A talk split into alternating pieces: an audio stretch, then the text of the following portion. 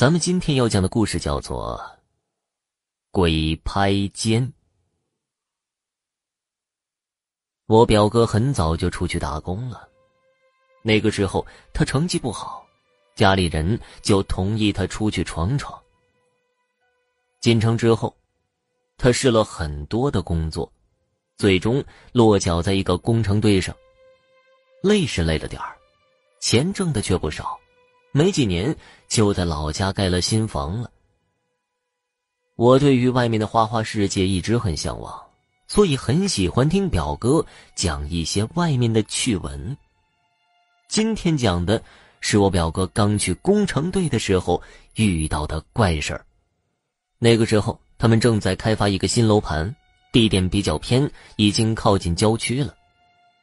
因为表哥刚进队里，只能干点粗笨、没有技术含量的体力活大多和装卸搬运有关系。一天下来就觉得很累，所以一般下工吃完饭，他也不会参加其他工友的娱乐项目。他喜欢早早的躺在宿舍床上看会儿手机，之后就睡着了。表哥这个人有个习惯，就是半夜一定要起来撒个夜尿。每到凌晨两点左右，他就会像定了闹钟一样被尿给憋醒了，解决之后又能酣畅入睡。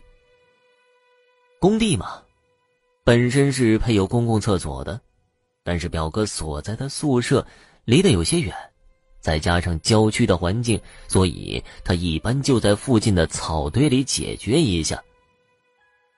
那天夜里，他记得很清楚。上铺的大胡子打呼噜声吵得他一直没合眼。到了凌晨两点左右，尿意准时上身了，他就下床出门去解决一下。他出门也不挑地方，随便找个草堆就可以尿了。正尿着呢，突然有东西拍了一下他的肩膀，那一下很轻，就像是被柳条抽了一下。他下意识的回头看了一下身后，可是身后空空如也，什么都没有。表哥自然是没在意，继续的尿。等快尿完的时候，他的肩膀又被拍了一下，这次拍的稍微重一点儿，并且是换了个肩膀。表哥这次回头的速度变得快了，因为这次他很真实的感觉到有只手拍了他的肩膀。这下回头并非一无所获。他看到一丝白影从他眼前划过，但是速度很快，所以看见的似乎只是某个东西的残影。表哥就顺着那个残影消失的方向望去，他隐隐约约的看见一团类似于人形的东西，那东西应该就是白影的真身，但是很模糊，像是一团没有散去的白烟。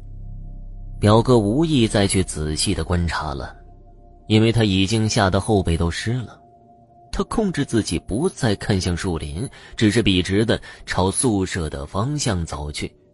期间，他甚至能够感觉到某个东西在跟着他，很有一种压迫感。所幸期间并没有谁在拍他的肩膀了，他顺利的回到了宿舍。表哥回去之后。就再也没有入睡了。他仔细的回忆起刚刚看到的一切，特别是那团白烟，感觉特别的诡异。好在没多久天就亮了，第二天繁重的体力劳动让他暂时忘了这事儿。很快到了午饭时间，昨天的失眠让他的胃口不是很好，他在食堂拿了两个馒头。坐在了宿舍外的长凳上，就拿开水吃着。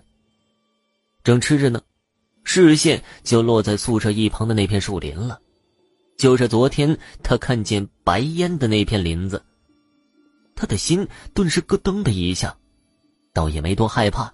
经过一个晚上的时间，他多少消化了那一部分的情绪。出于好奇，他想去那边看看，心想着这光天化日的，应该出不了什么幺蛾子吧。跨过几堆长势凶猛的杂草堆，一个坟堆就映入了表哥的视野。